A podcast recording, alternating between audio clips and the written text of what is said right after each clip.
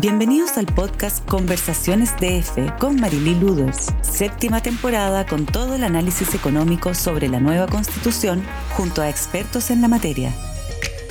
Hola a todos, muy bienvenidos a una nueva edición de este podcast constitucional en el que revisamos 10 temas que para nuestros lectores son claves, cómo estos temas estarán reflejados en el actual debate y el debate que viene eh, en los próximos meses. Hoy día tenemos de invitado con nosotros a Germán Concha. Germán, muy bienvenido.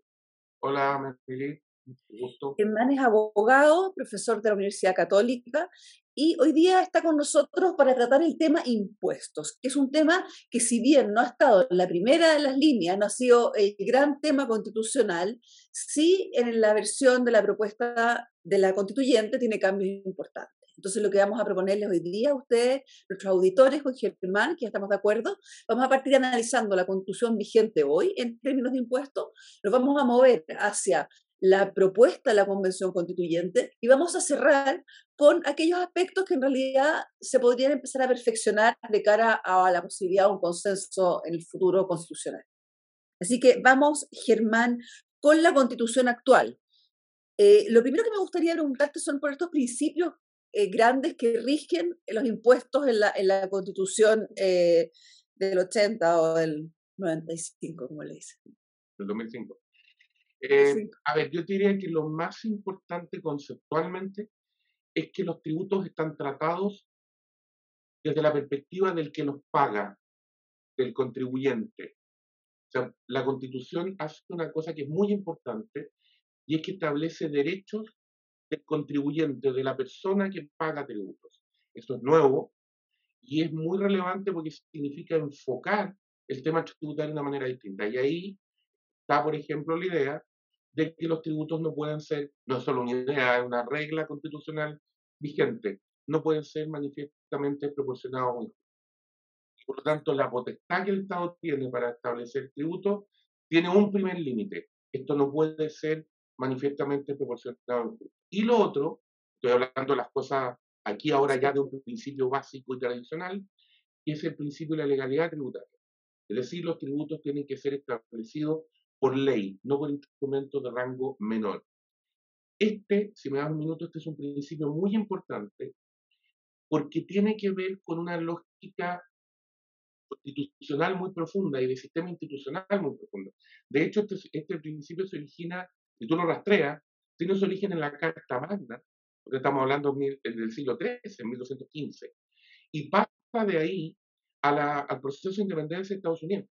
La independencia de Estados Unidos se origina por el impuesto al té que se fija desde Inglaterra sin consulta a los ciudadanos de Estados Unidos. Y entonces ellos recogen un argumento fundamental, que es que el que tiene que aprobar los tributos es el que los paga.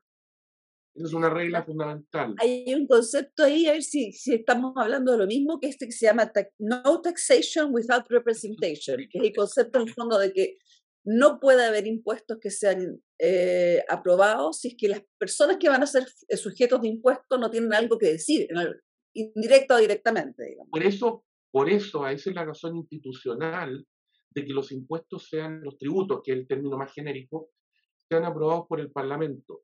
No porque creamos necesariamente que el Parlamento va a diseñar un tributo mejor que un comité de expertos en materia tributaria, por ejemplo, sino que creemos que al pasar por el Parlamento, los representantes de quienes pagan los tributos van a ser un compensador con el gobernante que es el que quiere gastarlo. El problema es que en el último tiempo el Parlamento, en toda parte del mundo, esto no es una crítica solo a Chile, ha tendido a convertirse más bien en quien también quiere gastar los tributos.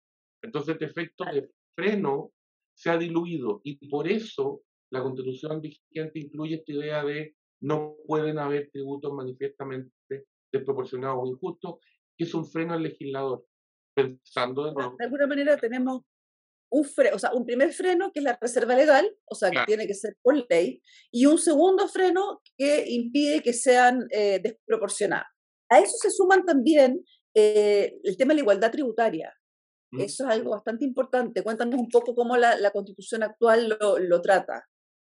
Mira, lo que pasa es que la Constitución trató en esta regla de hacer dos cosas que son bien complejas, pero, pero se intentaron hacer dos cosas. Uno, que tú no uses la herramienta tributaria para discriminar arbitrariamente a alguien, es decir, para perjudicar. Que el tributo no sea una manera de perseguir, perjudicar, castigar, exactamente, sino que sea una manera de hacer aquello para lo que los tributos están diseñados, recaudar fondos para que el Estado se pueda financiar. Pero además de eso, se dejó una constancia en las actas de la Comisión Ortúzar, eh, que como tú sabes es la que preparó el primer, el primer texto de la Constitución, eh, diciendo expresamente que los tributos no pueden ser usados como una herramienta para prohibir o hacer imposible el desarrollo de una actividad económica o de una actividad en general. Por lo tanto, si tú quieres prohibir algo, tienes que cumplir todas las reglas establecidas por el sistema, ley, etcétera, pero justificación de por qué quiero prohibir. Pero el tributo no puede ser una herramienta para hacer. Puede ser, usado para evitarse una serie de instancias como eh, servicio de impuesto de, impacto ambiental y una serie de otras cosas que uno puede. La discusión es porque si yo quiero prohibir una actividad, tengo que justificar por qué la quiero prohibir. En cambio, puedo prohibir indirectamente por la vía de ponerle un peso tributario tan grande que al final la hago imposible realizar. Tenemos el principio de reserva legal, este principio que limita en el fondo eh, el, para qué se usan los impuestos, y también está el de no afectación tributaria. Ese, eh, ese es bien interesante porque en el último tiempo claramente muchas de las leyes se han hecho tributarias con apellido. Y, ahí cuéntanos un poco qué es lo que quería el, el, el, o sea, la persona que creó este, este, este concepto, eh, qué quería proteger ahí. Ahí hay dos cosas juntas. Una, eh, el hecho de que tú digas que todos los tributos ingresarán necesariamente a rentas generales de la nación, que es un término técnico.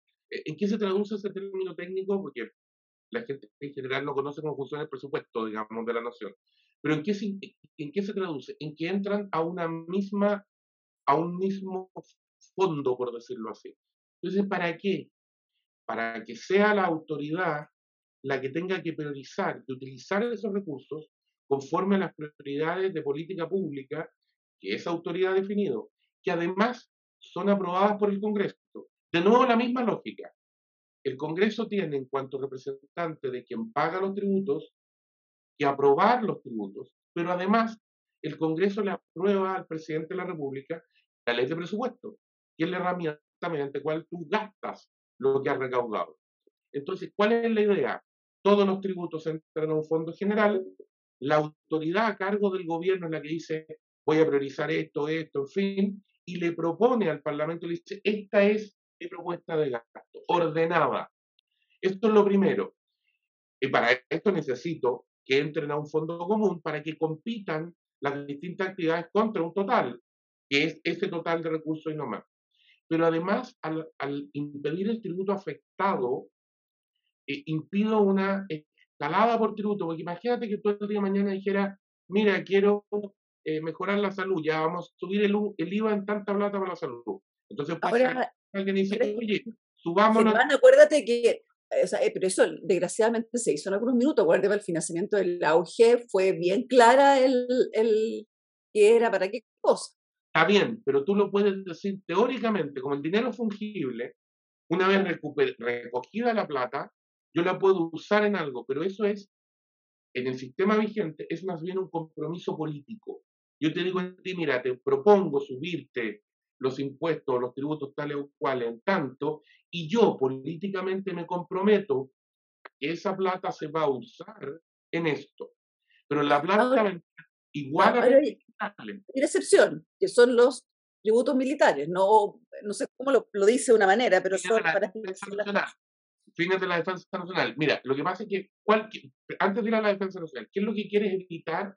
Que el sistema tributario se te convierta en una suerte como de árbol de Pascua, en el que yo empiezo a colgar cosas que empiezan a recaudar para un objeto específico, que como recaudan solo para ese objeto, primero, incentivan tener más para otros objetos, pero además, si, si recaudan más, si recaudan menos, esa plata queda ahí y no la puedo cruzar, digamos, no la puedo mover. Ahora, en el caso de la defensa nacional se te produce un efecto especial que muchos países tienen alguna regla tributaria distinta, porque el caso de guerra eh, te genera una necesidad urgente de contar con recursos, no tienes tiempo. tú necesitas los recursos ahora, es como, es como al principio de la guerra en Ucrania, cuando la gente le decía al presidente Zelensky, estamos con usted, vamos a hacer un desfile, no sé qué, y el presidente Zelensky decía, no me haga desfiles ni me aplauda, mándeme armas. O sea, si no tengo armas y no las tengo ya, la guerra la pierdo. Entonces, el sistema tributario tiene que ser capaz de tener una llave, pero que es esa situación. Ahora, no más una persona te podría decir que en un país como Chile o en la mayoría de los países, salvo los que tú mencionas, el tema de la guerra hoy día no es un tema tan latente, sin embargo sí hay catástrofes naturales y catástrofes sociales que, eh, que ameritarían tener esa llave también. Eh, y el caso, por ejemplo, de la pandemia, eh, lo que se hizo fue una reasignación, más que un, un impuesto específico para financiar la pandemia, que fue un estrés fiscal tremendo, como todos sabemos. Lo que pasa es que tienes dos llaves para eso para la pandemia, para la catástrofe, en hay dos ya en el sistema. La primera es la reasignación, es que tú empiezas a decir, mira, esta es una situación excepcional, vamos a cambiar, vamos a postergar este proyecto y vamos a hacer este otro. Y además existe lo que se llama el 2% constitucional, que significa que yo puedo, eh, vía decreto, porque la reasignación general se hace pasando de nuevo por el Parlamento. No, claro esta ley, la vamos a, que es la ley de presupuesto, la vamos a rediseñar así. Bueno, el sistema prevé además lo que se llama el 2% constitucional, que autoriza que el presidente, con un decreto firmado por todos sus ministros, para que haya un sistema de control, pueda decir, vamos a tomar esta plata y la vamos a reasignar hasta en un 2% por decreto. Ahora, un 2% del presupuesto es una brutalidad de plata, no es que uno es, no, pero un 2%, no, es un montón de plata el que se puede reasignar. Pero ahí estás pensando que estás superando una emergencia, pero que superada la emergencia, la normalidad llega relativamente y que tienes más tiempos. Esta regla especial de fines de la defensa nacional tiene que ver con urgencias que no tienes tiempo usualmente. Y por lo tanto necesitas poder activar cosas y necesitas, por lo tanto, por ejemplo, y ese es uno de los temas que, que se te producen, que tú puedas ir destinando, algunos países lo hacen periódicamente, fondos para ir comprando material bélico, etcétera. Ahora, yo diría que la, la, gran discusión que nosotros tenemos es eh, los tributos a bienes o actividades de claro eh, interés local que van quedando en la zona, ¿cómo equilibras eso con el que se trata un solo país? Esa es la gran conversación. Eso lo vamos a ver ahora en el... En la, en la, pasemos si quieres, entonces tenemos este sistema hoy día que le pone hartos cotos a, al tipo, a cómo se pueden hacer los impuestos, cómo se pueden diseñar, a quién le pueden afectar, que exige eso sí que todo prácticamente todo indirecto o directamente pase por el, por el, por el legislador, o, sea, por el legislador, claro, por el afectado. Pero ahora tenemos el segundo, que es esta propuesta de la Convención Constituyente, donde, como comentamos al principio, el tema de impuestos no fue eh, gran tema, sin embargo, está con muchos cambios con respecto al actual sistema. No sé si concuerdas tú que hay cambios importantes entre el sistema actual y el que propone la Constituyente varios. El primero, eh, partiendo de lo más general a lo menos a lo más particular. El primero, el cambio de enfoque. Desaparece de la parte de derechos. Y eso es muy, es muy notorio porque la propuesta constitucional es una propuesta que sobreabunda en derechos. Hay derechos de, para todo el mundo, porque no hay solo derechos para personas, sino que hay derechos para la naturaleza. Hay un montón de derechos, pero en materia tributaria no hay derechos. Desaparece la idea de que los de que en materia tributaria tú tienes derechos, por lo menos derechos garantizados por la Constitución. O sea, de alguna manera perdemos, por ejemplo, el derecho a que los, a que los impuestos sean eh, desproporcionados o injustos. Claro, pueden ser manifiestamente proporcionados o injustos como un derecho de toda persona, desaparece. Además, como se elimina la iniciativa exclusiva del presidente de la República, se pierde un efecto muy importante y es que todo el diseño del tributo todo, es decir, tasa, hecho grabado, exenciones, eh, forma, etcétera, no solo son materia de ley, sino que son materia de ley de iniciativa exclusiva. ¿Qué significa eso? Que el presidente de la República es el que decide cuándo se habla de tributos, por lo tanto, el gobernante asume el costo político de plantear una discusión tributaria en qué momento, en qué circunstancias de la economía, etcétera. Eso, eso pasa hoy. Pero además fija el marco inicial, porque el Congreso lo que puede hacer es aprobar, rechazar o reducir, pero no puede aumentar.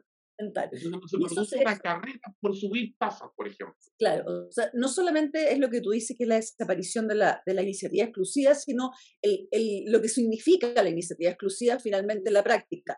Ahora, esta eliminación de la iniciativa exclusiva, además de ser eliminada, se reemplaza con la posibilidad de que una serie de otros organismos, otros poderes públicos, hoy día puedan proponer impuestos. Cuéntanos cómo queda esa, esa multiplicidad de actores tributarios que serían nuevos, digamos. Lo que pasa es que además establece que las, eh, las autonomías territoriales, estamos hablando de la, nueva región, por ponerle un nombre que, que entendamos todos, región autónoma.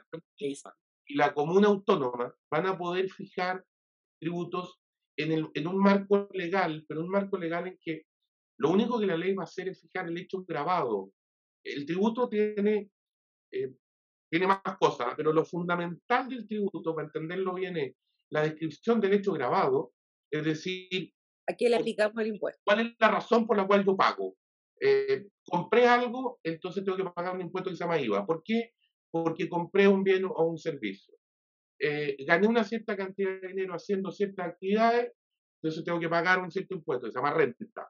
Y en ese caso es el hecho grabado de obtener esta renta. Bueno, lo que dice la norma actual es que lo que la ley tiene que fijar es todo el tributo hecho grabado, tasa, exenciones, forma, etc.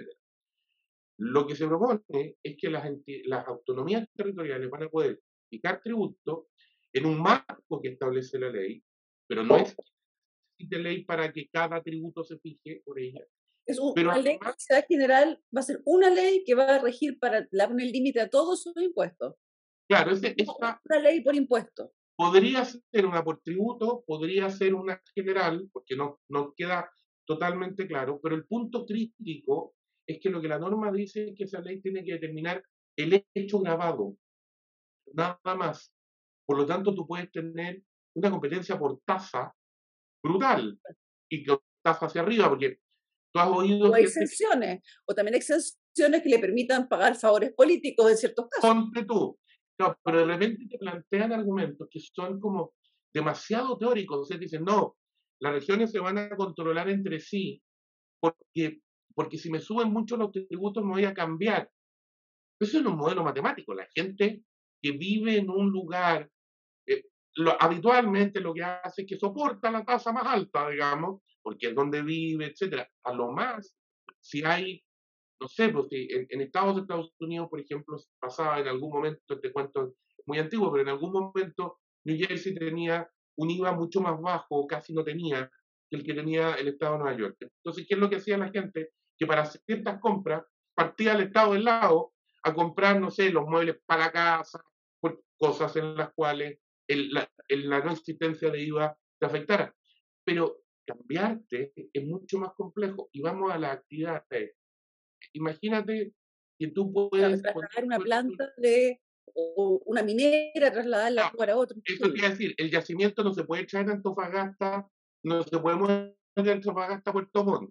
Y los salmones no te los puedes llevar de Puerto Montt a Antofagasta. Entonces, el, el, la, el espacio que se abre a una suerte de eh, exacerbación o generación de tributos desproporcionados, en el sentido que todo el mundo te pueda cobrar y, te va a sobrecobrar, es una cosa que, que no sabemos. tendría el fondo, en, en este caso tampoco se descarta que el presidente pueda proponer impuestos, por lo tanto sería el presidente, la, la región autónoma y la comuna.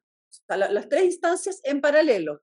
Tres instancias en paralelo, lo único que sabrías es que la ley te diría sobre qué hechos, pero tampoco está dicho que necesariamente tengan que ser hechos distintos. Por lo tanto, podría ser estar sobre, sobregrabando, porque además se establece una regla que hoy día la, la Constitución no tiene, establece dos temas que son complejos. Uno, la Constitución actual dice que es el legislador el que decide la forma, proporcionalidad o progresión del tributo. Por lo tanto, se dice, ¿pueden haber tributos progresivos? Sí, pueden. pero es un tema que resuelve el legislador. Eso es la regla actual. En cambio, la regla propuesta es que el sistema tributario tiene que ser progresivo, necesariamente. Por definición, o sea, no puede existir un impuesto que no lo sea. ¿Cómo podría ser, por ejemplo, el IVA? Puede haber uno que no lo sea individualmente. El IVA, por ejemplo, no es progresivo, pero, tú, pero tu sistema como tal tiene que ser progresivo, tiene que serlo, por lo tanto, a más más, por decirlo así. Lo que te va a generar un problema porque ese es un gigantesco desincentivo a generar capital. Eh, aquí, hay una, aquí hay una suerte de error común, que es que la gente cree que los tributos pueden ser ricos. La economía ha demostrado que los impuestos jamás han impedido ser rico. Los impuestos impiden hacerse rico. Porque para hacerte rico tienes que hacer capital. Y el impuesto te pega, estás tratando de juntarlo. O sea, al que le afecta es a la persona de clase media que está teniendo éxito y que le está yendo bien. A ese al que el tributo le empieza a pegar, pues le pone techo. Ahora, piensa tú además que se aprueba una regla, que hoy día no existe, y es que los tributos pueden tener fines que no sean recaudatorios. Puedes fijar. Eso está en la nueva constitución, ¿no? Exactamente, fines, eh, tributos con fines que no sean principalmente recaudatorios. Por lo tanto, tú y, y, además el sistema tiene que proteger el medio ambiente, tiene que buscar solidaridad. Entonces, tú podrías tener tributos que trataran, por ejemplo, de controlar lo que comes, dónde vives, eh, qué tipo de actividades desarrollas, no por la vía de nuevo de prohibírtelas, sino que de empezar a hacer sistemas... Van a ver los impuestos que, que no funcionan, como de alguna manera se ha tratado con algunos eh, productos llamados impuestos del mal, que son el cigarro y este tipo de cosas, que le han subido todo el costo posible Em, hacia arriba. Ahora, eh, pero no han podido prohibir la actividad de vender cigarros y eso es quizá lo interesante en ese caso. Em, ahora, eh, las personas que, que, están con esta, con esta propuesta de construcción y quienes la defienden, dicen que la idea de que haya diferentes organismos que puedan proponer impuestos tiene que ver con la necesidad de la regionalización, tiene que ver con la necesidad de que las, los diferentes lugares de Chile se sientan recompensados por la industria que ahí mismo se genera, y, que por eso, en el fondo, esto va a ser un sistema que va a ser más, eh, va a permitir un poco descentralizar. No sé cuál es tu opinión. Mira, lo que pasa es que yo creo que hay una, hay una, hay una imagen de fondo que yo creo que es la más peligrosa de, de todas estas, de, de todas estas discusiones. Eh, un minuto para hacer un comentario que es más histórico, pero que creo que explica esto. Perfecto, para eso se Si hay una virtud que tiene la visión capitalista, hoy día tan vilipendiada, es que es la primera vez que hay una visión que te dice que la riqueza se puede crear, que no es una cantidad fija y que por lo tanto lo único que podemos hacer es matarnos para repartirla, sino que podemos hacer que aumente. Hasta esa visión, lo que tú tenías era que la riqueza solo aumentaba cuando descubrías un pedazo nuevo del mundo. Claro que cuando se cubre América entra un montón de riqueza, porque entra una zona que no conocía, cuando entra África, en fin. Pero una vez conocido todo el mundo, la idea era, ah, ok, se acabó. ¿Cuál es la novedad de esta visión? La riqueza se puede crear y por lo tanto no es tan relevante, no es tanto, no es lo más importante cómo reparto, sino que cómo hago que crezca. Entonces, aquí lo que tienes es que cuando te concentras en el tributo, en la generación de tributo, te concentras en un mecanismo para repartir y se te olvida discutir el efecto negativo que tiene ese mecanismo para repartir, que es el recaudar para dárselo al Estado, en la generación de más riqueza. Entonces, aquí hay dos preguntas de fondo. Una, ¿por qué se me olvida que lo que yo debiera tratar es que la mayor cantidad de recursos quedaran en las personas para que ellas decidieran en qué la usan? yo reconozco la libertad de las personas, en lo primero en la que debiera reconocerlo es el derecho a usar mis recursos en lo que a mí mejor me parezca. Uno. Y dos, ¿por qué insisto en que siempre es bueno generar tributos y no hago la discusión de los efectos asociados a esa generación de tributos? Porque si tú te fijas aquí, eh, tenemos una reforma tributaria en paralelo y, y como que se instala que, ah, hacer una reforma tributaria es buena. Eh, y no hacemos la discusión de qué efectos tiene. Ahora, Germán, esto está, eh, la, la, la, seguidilla de reformas tributarias ha sido con la constitución actual. O sea, prácticamente todos los gobiernos han tenido una y si no dos reformas en camino. Eh, mm, hay alguna. Lo, o sea, que, muestra, lo que demuestra que hay, igual. Sí, no, pero lo que demuestra que no hay una norma en la constitución actual que prohíba subir tributo. Primero, que es un tema políticamente abierto al legislador, que el legislador puede subir tributo, siempre ha podido. Si, si, mi punto es que lo que se nos olvida es hacer la discusión de por qué, porque, de nuevo, se nos olvida una serie de tributos, o sea, las personas se olvidan de que pagan tributos por eh, eh, tomar bebidas gasosas, por ejemplo, y ese tiene un tributo especial. Entonces tú dices, ¿por qué tendría que pagar este tributo? No sé, pero ahí está. Eh, está discutiendo ahora si los fondos de pensiones se heredan o no se heredan. Ya, pero la gente nos saca el cálculo de que cuando ha juntado plata toda su vida para dejarle a sus hijos una casa, por ejemplo, esa casa ha pagado tributo tres veces. Porque pagó primero cuando sus padres se esforzaron y ahorraron durante su vida para comprar esa casa. Después el Estado le cobró un impuesto al patrimonio que se llama contribuciones territoriales, que la tuvo que pagar todos los años en función del valor de la casa. Y después cuando se muere y el bien que tiene es la casa para los hijos, paga tributo de nuevo. Entonces ya esto es ensañamiento. Entonces, y tú no haces, esa discusión no entra en la conversación. No entra, no entra en la discusión hoy día parlamentaria y tampoco en la discusión constitucional que, que, está, que se está dando ahora. Ni una de esos dos Ninguna de las dos porque se asume, te insisto, se asume eh, que solo pagan tributo los ricos, entonces son otros los que pagan, y, como son otros no me afecta, primero, y segundo, se asume que siempre es bueno poner tributo, y que, y que la economía no sufre, no se afecta. alguien te podría contestar de las que están en esa constituyente que la misma constituyente en su propuesta supone una serie de gastos que ahora los, los incluso están calculados que van a tener que ser cubiertos por, la, por, el, eh, por el Estado. Entonces, que la única manera de hacer eso, el corto plazo, es eh, subir los impuestos, porque en el largo uno podría confiar en el crecimiento, etcétera, pero en el corto plazo, eh, la reforma de pensiones, el, el buen vivir, el sistema nacional de cuidado, etcétera. Lo que pasa es que ahí hay otra parte que uno tendría que haberle dicho a la convención, en ese caso perfecto, yo entiendo que si tú generas un diseño eh, nacional nuevo y hay una serie de órganos nuevos, eso tiene un costo. Lo que pasa es que entonces la convención tendría que haber partido por decir, mira, esta propuesta nuestra cuesta tanta plata.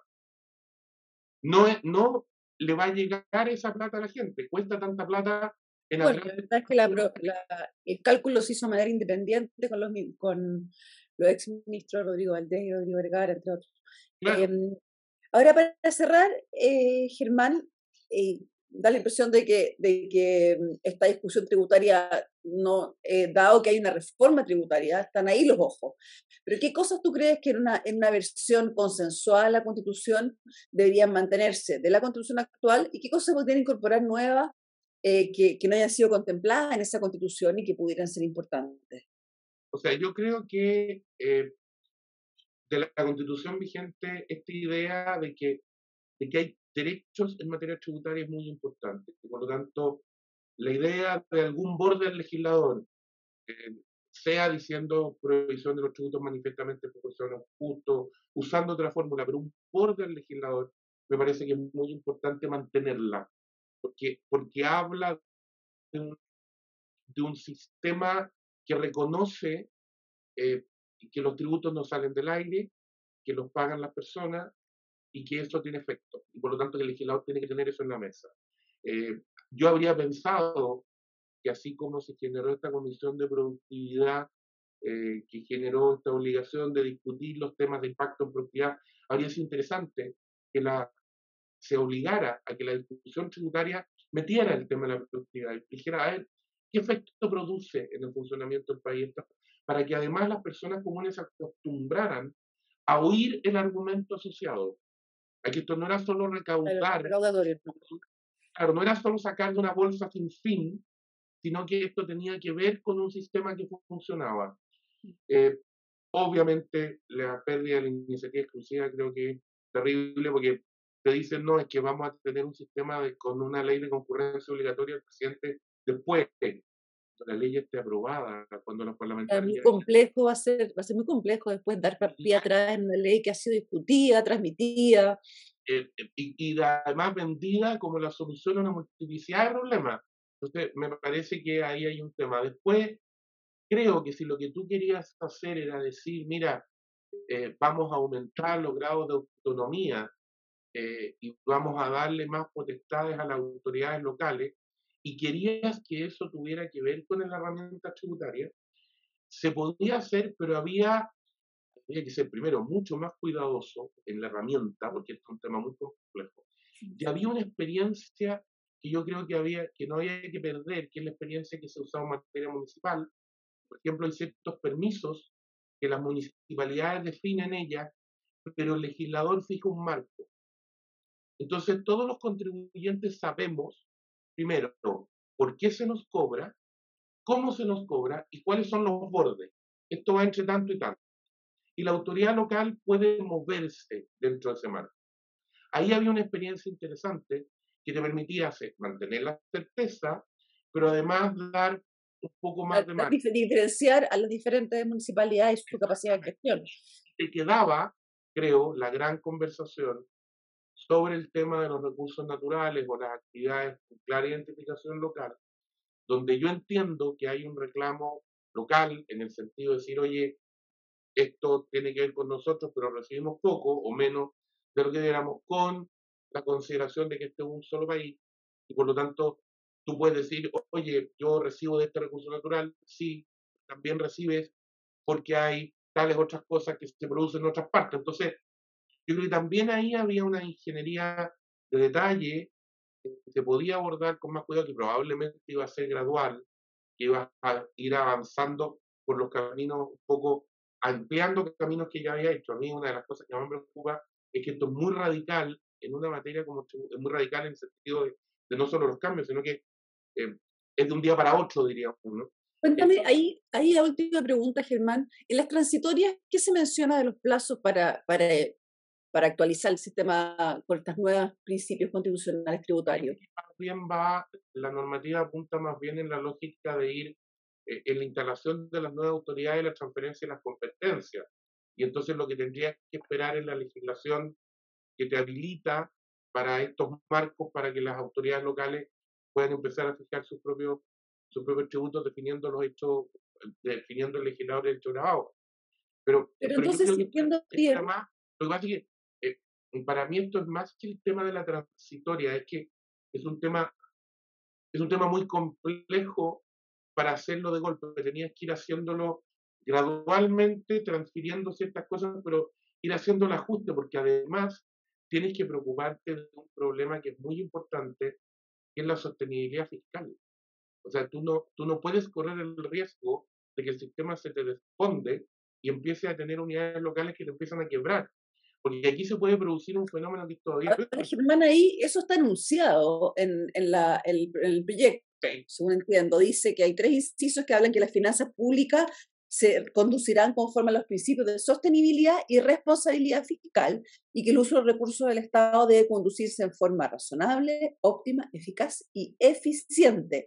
Eh, sin embargo, eh, y que el gasto fiscal es prerrogativa del presidente. Sin embargo, eso puede ser una declaración, no necesariamente se cumple.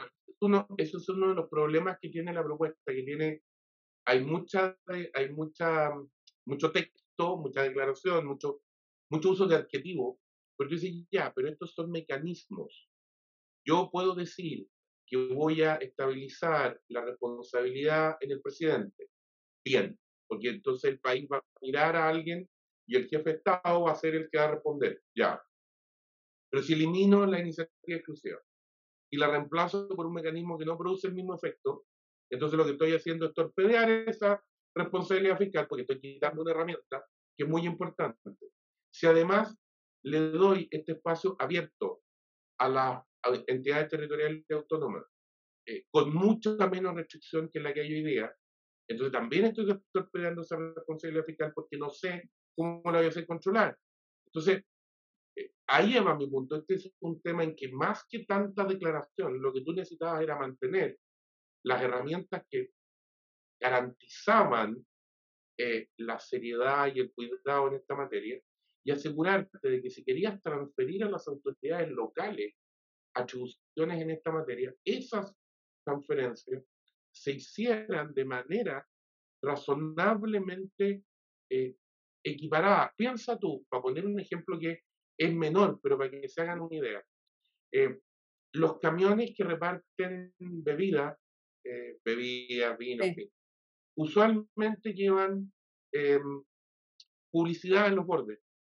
Por afuera tienes la marca, tienes algo que indica de quién es ese camión, digamos. Entonces son como una especie de publicidad rodante, una especie de rodante, ¿no es cierto? Ya. La ley dice que, la ley vigente dice que se paga un cierto derecho municipal por esa publicidad rodante. Para citar con ese autos. Exactamente. En algún momento la ley estableció que se pagaba ¿dónde? En el lugar donde era registrado el camión, por lo tanto, en el lugar donde era registrada la empresa. Bueno, en algún momento a algunos alcaldes de Santiago se le ocurrió que tú tenías que pagar por cada comuna por la que pasabas, le tenías que ir pagando a cada comuna el permiso. Con lo cual multiplicaste un permiso por 30 y algo automáticamente. Bueno, eso hubo que llevarlo a Contraloría, para que Contraloría dijera no, tan equivocado una sola vez, ya, ok. Imagínate ahora con entidades locales autónomas. Ahora te van a poder fijar el tributo. Entonces resulta que vas a tener que pagar que en las 300 un tributo distinto, si el camión se mueve, vas a tener que pagar además tasas distintas si pasas de un lugar a otro. Piensa en un país nosotros tenemos un problema práctico. Chile es como un hueso.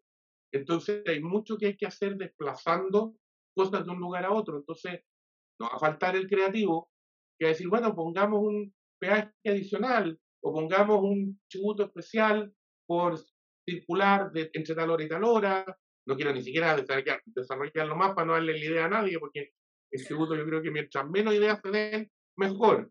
Eh, mientras menos tributos existan, mejor. Pero en fin, pero van a aparecer los creativos que van a empezar a decir, bueno, cobremos por esto, cobremos por esto otro, y la presión para que el legislador autorice eso va a ser creciente. Va a tener dos presiones.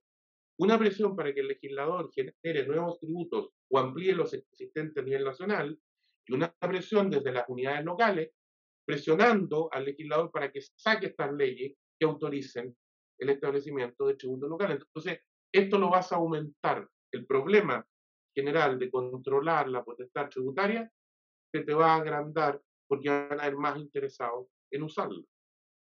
Y con eso la complejidad de un sistema que, que, parte de su problema es la complejidad. O sea, siempre se dice que los sistemas tributarios, mientras más sencillos sean, eh, más eficientes son en, en, recaudar. Bueno, Germán, yo te quiero agradecer mucho por esta conversación. Espero que nuestros auditores se sientan eh, informados sobre el cambio tributario que está, está proponiendo la Convención Constituyente y sobre aquellos temas que deberíamos valorar de los que tenemos hoy día vigentes. Muchas gracias por estar con nosotros. Muchas gracias por la invitación. Esto fue el podcast Conversaciones de F con Marilyn Luders, un podcast que analiza y sigue las señales de los negocios.